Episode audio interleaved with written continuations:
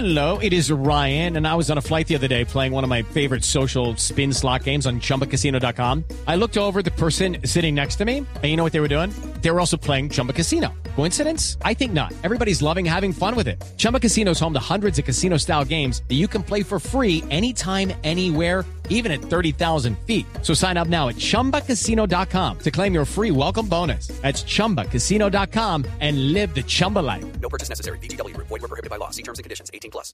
El ministro del Interior es Daniel Palacios. Vamos a preguntarle justamente sobre las inquietudes del gobernador Caicedo. Ministro, buenos días. Muy buenos días, Ricardo. Un saludo muy especial para ti y para toda la audiencia. Ministro, ¿cuándo tuvo conocimiento usted de las amenazas contra la vida del gobernador Caicedo?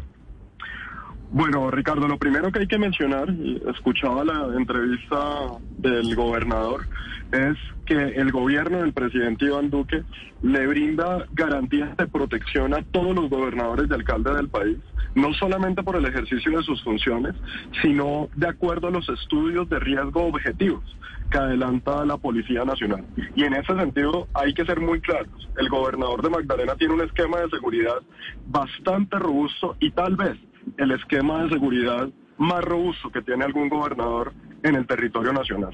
Habiendo dicho eso, eh, a mí se me acerca eh, un senador de la República que me informa que tiene una información sobre unas posibles y eventuales amenazas al señor gobernador de Magdalena. Hace lo propio con el ministro de la Defensa. En ese momento el ministro de la Defensa ordena de manera inmediata al director general de la policía que se comunique con el gobernador para escuchar de dónde pueden provenir esas supuestas amenazas, hacer el proceso investigativo que corresponde. Y en eso hay que ser muy claro, Ricardo.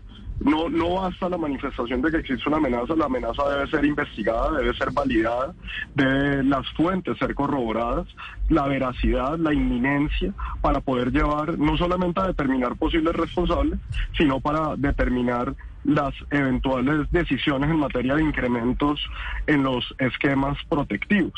En ese sentido, eh, Ricardo, a mí me llega el día de ayer una carta eh, en donde la firma el gobernador, la firma de la alcaldesa de Santa Marta, la hermana del gobernador, en donde envían eh, información sobre que a través de una fuente tal vez un exfuncionario del CTI les entrega una información sobre eventuales eh, intentos contra la vida del gobernador por parte del clan del Golfo.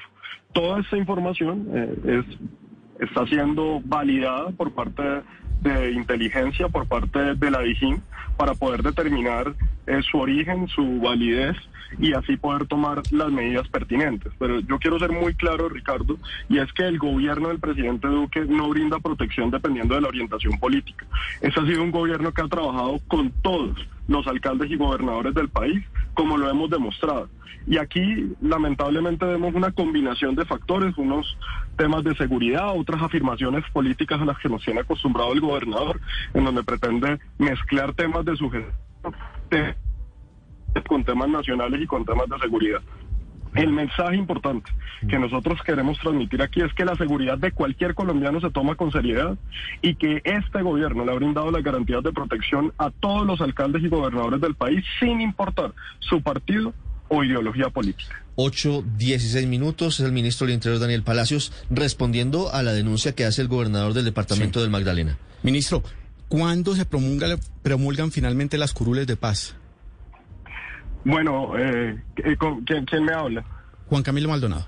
Juan Camilo, ¿cómo estás? Un saludo muy Buen día, ministro. Bueno, como ha sido la, instrucción del, del, señor presidente de la República, eh, el día de ayer se dio la instrucción para publicar el acto legislativo y es muy importante mencionar que los actos legislativos no se sancionan, los actos legislativos solamente se promulgan, en este caso lo que corresponde al gobierno nacional, en este caso a mí es eh, dar la instrucción para que se genere la publicación en la imprenta nacional y en el diario oficial. Esa instrucción ya se ha dado, debe estar en este momento siendo publicada en tanto en la página de la Presidencia de la República como a través del diario oficial para que el acto legislativo entre en vigencia. En ese sentido, nosotros hemos venido trabajando en la Secretaría Jurídica de la Presidencia, con el doctor Emilio Archila, con la unidad de víctimas, para poder determinar dentro de lo que establece el acto legislativo los temas que corresponden ahora. eh, tal como lo establece el acto legislativo y en aras también de garantizar que las víctimas que ocuparán esas curules sean realmente las víctimas y no los victimarios, estaremos avanzando en una reglamentación que le corresponde al gobierno nacional y otra que le corresponde a la registraduría nacional. ¿Esa reglamentación, ministro, será vía decreto? Sí, señor. Eh, hay una parte que es un decreto que expide el gobierno nacional, otras serán también medidas que establece la registraduría nacional. Y en ese sentido lo que buscaremos es dar una reglamentación tal como lo establece el acto legislativo, la mayor, pero además que atienda la reglamentación necesaria como establece el mismo acto legislativo. En eso estamos hablando temas como los recursos que se asignarán, establecer, por ejemplo, el régimen sancionatorio de quienes, habiendo sido elegidos en algunas de las suscripciones transitorias de paz, no cumplan con los requisitos y reglas señaladas en el acto legislativo, lo referente al acceso a los medios de comunicación que hagan uso del espectro electromagnético, se reglamentará, por ejemplo, también los mecanismos de observación y transparencia ciudadana, la campaña especial de cedulación, el registro electoral, las campañas de pedagogía, sensibilización en torno a la participación electoral, las normas que permitan la articulación entre las diferentes entidades del Estado en marco de las competencias de cada una de ellas y todas las disposiciones que deben ser reglamentadas de este acto legislativo. Se me permite, eh, Ricardo, eh, porque no puedo dejar de mencionar y aprovechar ese espacio tan importante que ustedes me brindan para también de cierta forma dejar algunos temas muy claros frente a las intervenciones del gobernador Carlos Caicedo, que acostumbra a mezclar un tema con el otro y hacer política electoral a la que tiene acostumbrado al departamento de Magdalena. Sí. Aquí él le dice, y dice claramente que es que el gobierno del presidente Duque tiene olvidado al Magdalena. Yo creo que él confunde su función con el pueblo de Magdalena. El gobierno ha hecho inversiones históricas en el departamento de Magdalena. Yo te quiero decir, Ricardo, que las, el total de las inversiones del gobierno nacional en el departamento de Magdalena son asuman los 10.3 billones de pesos. De los tres inversión que ya está ejecutada, son más de 3.1 billones de pesos y estamos en ejecución de otros 4 billones de pesos en el momento. Entonces yo creo que esas afirmaciones políticas, tratar de responsabilizar, responsabilizar al presidente de la República, a un partido, cuando claramente en la carta que envía habla sobre posibles amenazas por parte del plan del Golfo, son tratar de engañar al país. Eso no lo puede permitir. Este es un gobierno muy transparente, un gobierno y una fuerza pública que no actúa bajo determinaciones y orientaciones políticas. Tanto es la muestra, Ricardo, que hoy el gobernador de Magdalena tiene protección y tiene un esquema bastante robusto y que ante su llamado o su denuncia de manera inmediata al ministro de Defensa se comunica con el director de la policía para que adelante las investigaciones pertinentes. Y aquí no se desestima ninguna amenaza, pero sí las amenazas se deben validar dentro del contexto tanto judicial como dentro del contexto de poder establecer niveles de riesgo. El gobernador de Magdalena salió del país solicitando unas vacaciones. Yo recibí una petición de él para un permiso para asistir a unos eventos en París y en Bruselas permiso que se le dará a partir del 27 de agosto, como él lo ha solicitado.